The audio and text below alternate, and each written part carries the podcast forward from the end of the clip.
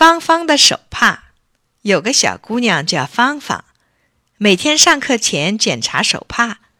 她把雪白的手帕放在桌上，让卫生值日生来检查。每次检查完毕，芳芳总受到表扬。这天，卫生值日生走到芳芳座位边，他就主动抖开手帕，正面、反面都让检查。雪白的手帕多干净啊！查过以后，芳芳折好手帕，藏到里面的口袋里。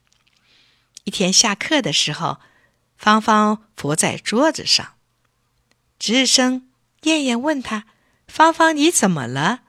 芳芳说：“我眼睛痛。”燕燕发现芳芳的眼睛红了，就报告了班主任吉老师。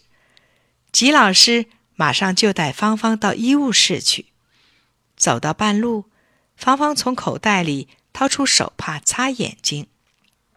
吉老师一看，奇怪，刚才还是一块洁白的手帕，怎么一下子变得又脏又黑了？吉老师想了想，说：“芳芳，你身上有两块手帕吧？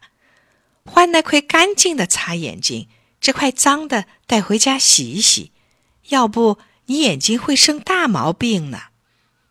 芳芳一听脸红了，她真有两块手帕，口袋里那块干净的手帕是专门用来让检查的。芳芳掏出干净手帕擦了擦眼睛，吉老师亲切地说：“保持手帕清洁可不是为了检查。”而是为了保护眼睛啊。